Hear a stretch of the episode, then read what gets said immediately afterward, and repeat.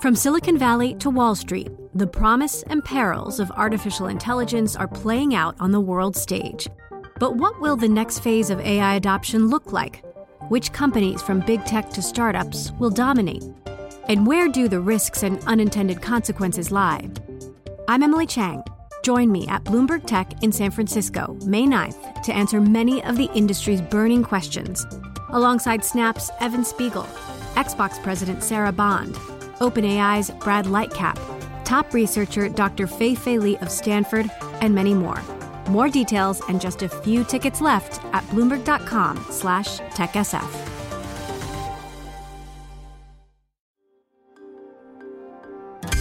Le entregamos todo lo que necesita saber para comenzar el día. Esto es Bloomberg Daybreak para los que escuchan en América Latina y el resto del mundo. Buenos días y bienvenidos a Daybreak en español. Es 24 de noviembre, soy Valentina Fuentes y estas son las principales noticias.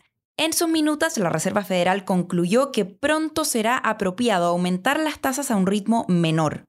Esto indica que Jerome Powell y otros se inclinarían por un eventual aumento de solo 50 puntos base el próximo mes. Al mismo tiempo, varios funcionarios señalaron que la tasa máxima será algo más alta de lo esperado anteriormente. Algunos miembros de la Fed dijeron que un ritmo alcista más lento le daría tiempo para evaluar el progreso en la lucha contra la inflación. Los economistas de la Fed informaron al Consejo que las posibilidades de una recesión en Estados Unidos el próximo año aumentaron hasta casi un 50%. Esto debido a una posible desaceleración en el gasto de los consumidores, el riesgo de reveses económicos globales y un mayor endurecimiento de las políticas. En este escenario, las acciones europeas subían mientras el dólar se debilitaba. En el frente COVID, las infecciones diarias en China subieron a un nivel récord, superando el pic de abril, que coincidió con un cierre de dos meses en Shanghái. Varias ciudades han quedado paralizadas por las restricciones más recientes. Las acciones chinas redujeron sus ganancias o directamente se fueron al rojo. Nomura recortó su pronóstico de crecimiento económico del gigante asiático para este y el próximo año, citando una reapertura lenta, costosa y accidentada. Se estancan las conversaciones de la Unión Europea sobre poner un tope en el precio del petróleo ruso. Según fuentes, los gobiernos están divididos sobre cómo diseñar el plan. Polonia y las naciones bálticas rechazaron la propuesta de la Comisión Europea de 65 dólares por barril, al considerarla demasiado generosa con Moscú. Pero por otro lado, un tope más alto reduce el riesgo de represalias por parte de Rusia, según Goldman Sachs. Y vamos a noticias corporativas porque Político informó que el regulador Federal Trade Commission objetaría la compra de Activision por parte de Microsoft. En América Latina, el banco del multimillonario Carlos Slim, grupo financiero en bursa, ya no está compitiendo para comprar Panamex, la división minorista mexicana de Citi, dejando solo dos competidores conocidos para esta adquisición.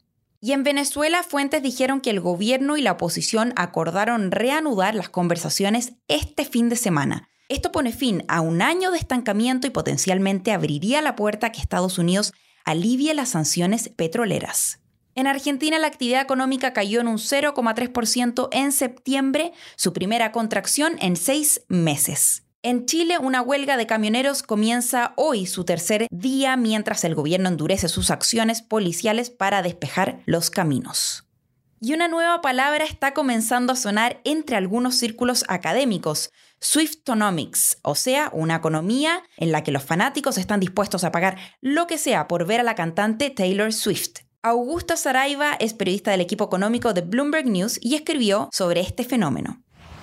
Swiftonomics se refiere a un mundo donde las leyes de oferta y demanda no se aplican. Eh, es un mundo donde la gente está dispuesta a pagar hasta 45 mil dólares por entradas para su, su gira el año que viene. Es un mundo donde la gente acusa compañías de monopolio. Es un mundo donde nada tiene sentido económicamente, pero al mismo tiempo es un mundo donde la demanda es esencialmente inelástica. Claramente Taylor Swift no es el primer ejemplo de eso, pero es, yo te diría que es el ejemplo más claro en este momento, pero nosotros hemos visto otros ejemplos recientemente. Por ejemplo, Bruce Springsteen, nosotros vimos que las entradas estaban saliendo por más de 10 mil dólares para su gira este año. Un ejemplo en Latinoamérica claramente es el ejemplo, el ejemplo de Coldplay en Argentina, que pudo llenar 10 estadios de fútbol por 10 noches seguidas en un país donde la inflación eh, viene muy alta y al mismo tiempo la gente eh, se ha mostrado dispuesta a gastar, ¿no? Augusta, ¿cuál sería la explicación de esta tendencia?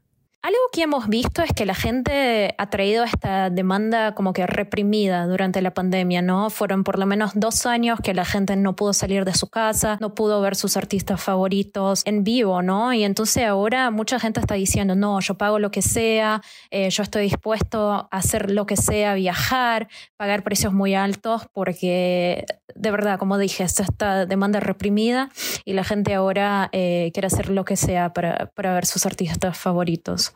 ¿Y se espera que el fenómeno continúe?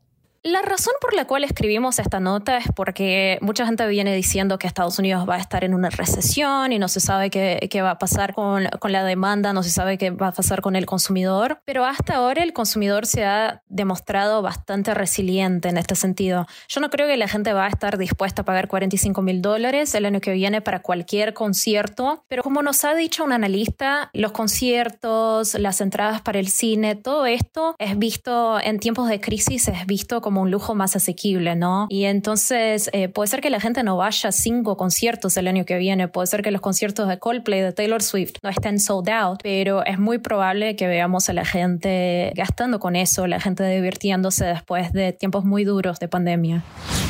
Por último, Warren Buffett donó ayer más de 750 millones de dólares en acciones de Berkshire Hathaway a varias organizaciones benéficas incluida una que lleva el nombre de su difunta esposa. Eso es todo por hoy, soy Valentina Fuentes, muchas gracias por escucharnos.